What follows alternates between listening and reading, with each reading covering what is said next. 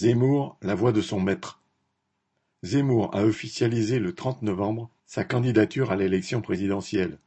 S'il fallait une preuve vivante que les tenants des discours racistes et misogynes sont au service du grand capital, il en est la parfaite illustration. Le journaliste, propulsé sur le devant de la scène par le milliardaire et mania des médias Bolloré, a, depuis le lancement de sa campagne, choisi de multiplier les insanités. Il affiche son mépris pour les droits des femmes, niant par exemple toute discrimination en matière salariale.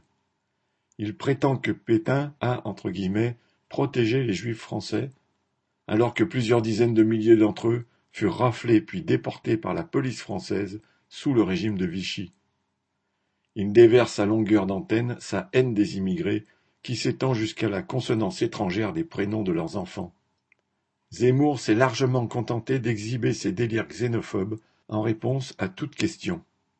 Les hôpitaux débordés, selon lui, c'est parce que l'hôpital public est, citation, assiégé par une population venue du monde entier, fin citation. Alors que ce sont très souvent des travailleurs venus du monde entier, des agents hospitaliers aux médecins urgentistes, qui sauvent quotidiennement la vie des patients dans les hôpitaux français. Quand il doit s'aventurer sur le terrain des mesures économiques et sociales, sa soumission aux intérêts patronaux est sans faille. Il se prononce évidemment pour le recul de l'âge de la retraite à soixante-quatre ans ou soixante-cinq ans et ose vanter le travail à l'usine jusqu'à cet âge-là. Il défend la suppression de l'impôt sur la fortune, ISF. Il veut exonérer de fiscalité les donations d'entreprises des patrons à leurs rejetons. Alors que Macron a déjà baissé de vingt milliards d'euros les impôts de production des patrons, Zemmour veut aller encore plus loin et les supprimer carrément.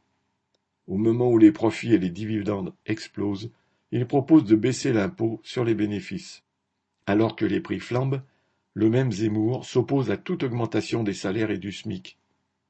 Comme tous les politiciens de la bourgeoisie, il invoque comme unique prétexte le mythe de la compétitivité des entreprises, alors même que le seul souci des conseils d'administration et de distribuer des dividendes conséquents aux actionnaires. Comme sa comparse et rivale Le Pen, la seule vague promesse offerte aux électeurs des classes populaires en matière de pouvoir d'achat consisterait à baisser les prélèvements sociaux sur les bas salaires, évidemment sans demander un centime au patronat pour compenser le manque à gagner des caisses de sécurité sociale. C'est vouloir faire financer une telle mesure par la dégradation de la protection sociale et donc par les travailleurs eux-mêmes. Zemmour parle même tout simplement d'économiser en supprimant les prestations sociales versées aux travailleurs étrangers. Il est aussi favorable à l'allongement du temps de travail, par exemple dans les hôpitaux, pour résoudre la pénurie de personnel. Embaucher, vous n'y pensez pas.